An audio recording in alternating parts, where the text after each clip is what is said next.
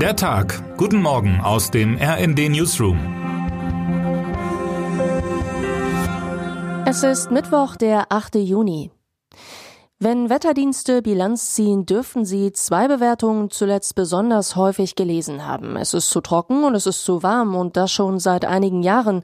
Auch wenn 2018 das trockenste Jahr des vergangenen Jahrzehnts war, regnete es auch in den darauffolgenden Jahren 2019 und 2020 viel zu wenig, wie Auswertungen des deutschen Wetterdienstes zeigen.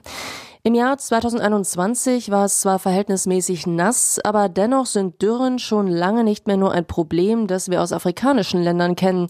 Europa und Deutschland müssen sich dem zunehmend stellen. Das zeigt nicht zuletzt der UN-Dürrebericht. Demnach sind 15 Prozent der Landfläche und 17 Prozent der Bevölkerung der EU von Dürre betroffen. Ein Blick auf den Dürremonitor für Deutschland, der vom Helmholtz-Zentrum für Umweltforschung erstellt wird, zeigt das aktuelle Ausmaß. Große Teile der Bundesländer Berlin, Brandenburg, Niedersachsen, Sachsen-Anhalt und Sachsen sind demnach von einer außergewöhnlichen Dürre betroffen.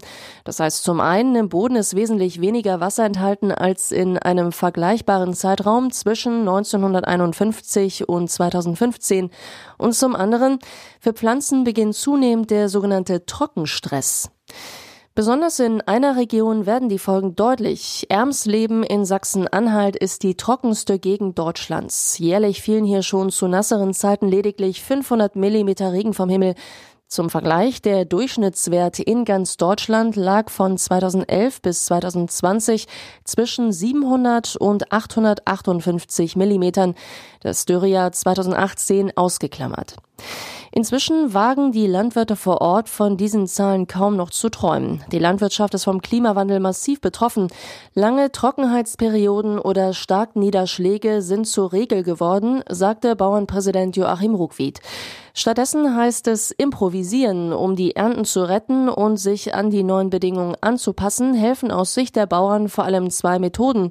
Die Genschere CRISPR-Cas und Glyphosat. Warum das die Lösung sein könnte und von der Bundesrepublik dennoch äußerst kritisch gesehen wird, haben unsere Korrespondentin Daniela Wartes und Jan Sternberg aufgeschrieben.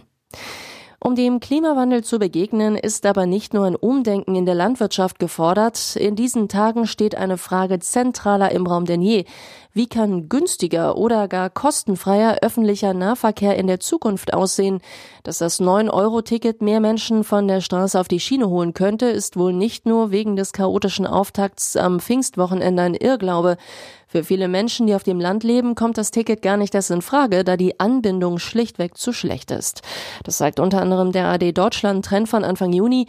53 Prozent der Befragten gaben an, das Ticket auf keinen Fall oder eher nicht nutzen zu wollen.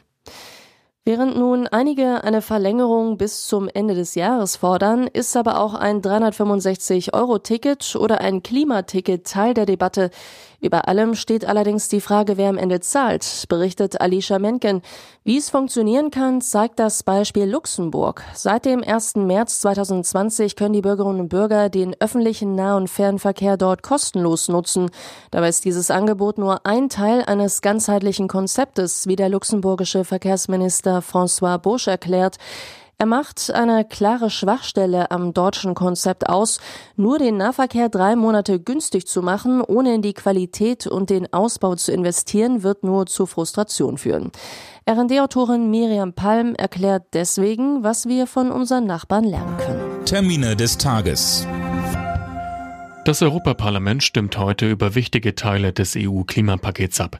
Es geht unter anderem um ein mögliches de facto Verbot für Verbrennermotoren ab 2035 und eine Ausweitung des Emissionshandels auf Gebäude und Verkehr. Heute eröffnet die diesjährige Digitalmesse Republika. Gleich mehrere Mitglieder der Bundesregierung sind zu dem mehrtägigen Kongress in Berlin angekündigt, bei dem es um Digitalpolitik, digitale Zukunft und Gesellschaftsfragen zum Netz geht. Darunter ist am Donnerstag Bundeskanzler Olaf Scholz. Wer heute wichtig wird.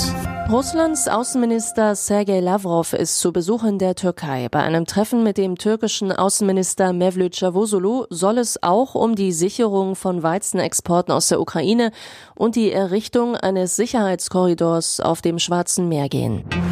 Und jetzt wünschen wir Ihnen einen guten Start in den Tag. Text Chantal Ranke, am Mikrofon Alena Tribold und Tom Husse. Mit rnd.de, der Webseite des Redaktionsnetzwerks Deutschland, halten wir Sie durchgehend auf dem neuesten Stand. Alle Artikel aus diesem Newsletter finden Sie immer auf rnd.de slash der Tag.